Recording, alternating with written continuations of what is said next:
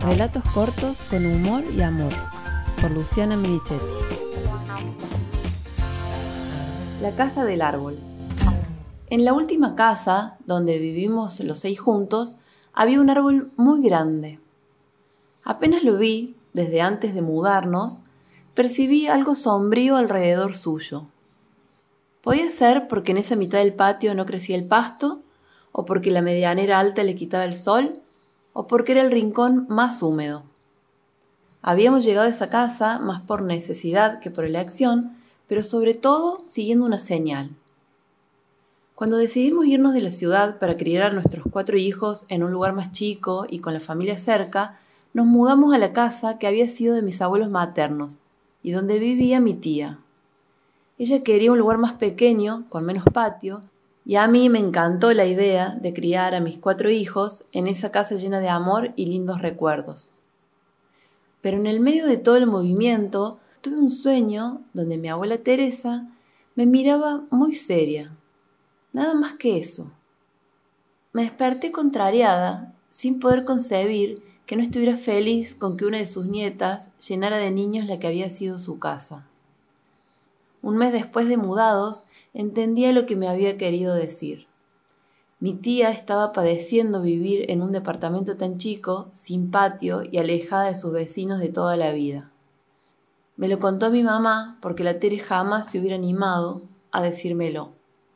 Sus sobrinas somos lo que más ama en la vida, y sabía que una nueva mudanza era un pianazo sobre nuestras cabezas.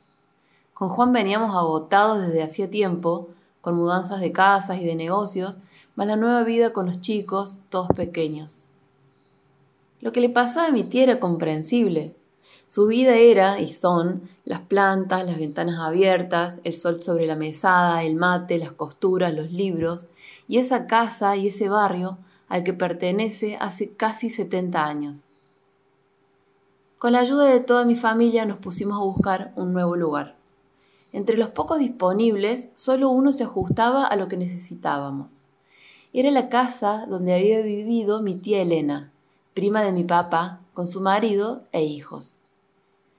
Yo tenía, aún tengo, hermosos recuerdos de ella y de esa casa, amplia y con un jardín impecable, y fuimos a verla ilusionados. La casa no era la misma que yo recordaba de mi infancia por el paso del tiempo, pero la diferencia más notable era la tristeza que reinaba. Todavía estaba el dolor de mis primos por la pérdida de sus padres, tan fresco e intenso que todavía no habían podido vaciarla. Podíamos hacer el ejercicio de visualizarla con nuestras cosas, pero no lográbamos sacarnos la sensación de estar profanando un hogar. La casa ni siquiera estaba en alquiler, estaba la intención de alquilarla, pero así como mis primos no habían podido concretar esa idea poniendo un cartel, nosotros sentíamos que no podíamos ocuparla. Pasaban los días sin encontrar otra y era vital devolver a la Tere a su hogar. Entonces, una noche, soñé con mi tío Alberto, el esposo de Elena, en el mismo primer plano que había soñado mi abuela. Era la misma toma, pero él me miraba riéndose a carcajadas, colmado de alegría. Me desperté sin dudas. Juan, ya tenemos casa. Ocupando cada rincón, la llenamos otra vez de alegría, de ruidos, música, gritos, fulbazos, olor a comida y a pata. El color rebrotó en el patio, donde tuvimos huerta, gallinas, flores, canchita de fútbol, pelo pincho, invernadero, muchos cumpleaños y cama elástica y el árbol de Laura sombría se convirtió en el alma del patio. Los primeros en despertarlo fueron nuestras gatas e hijos.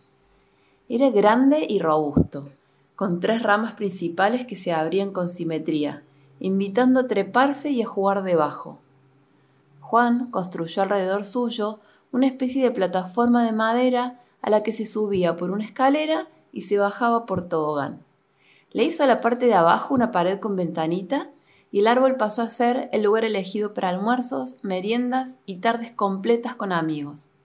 La sensación de estar ahí era tan placentera que le sumamos dos hamacas paraguayas color rojo que iban del árbol a la pared. En esas hamacas leímos, charlamos, dormimos siestas y bebimos cerveza en noches de verano. Recostada ahí pasé horas con la mirada perdida en su verde y protectora copa. Llevábamos siete años viviendo ahí, cuando una tarde ventosa, al volver de un almuerzo dominguero en casa de mis padres, nos encontramos con el árbol caído, una mole marrón y verde ocupando todo el patio, enorme e imponente.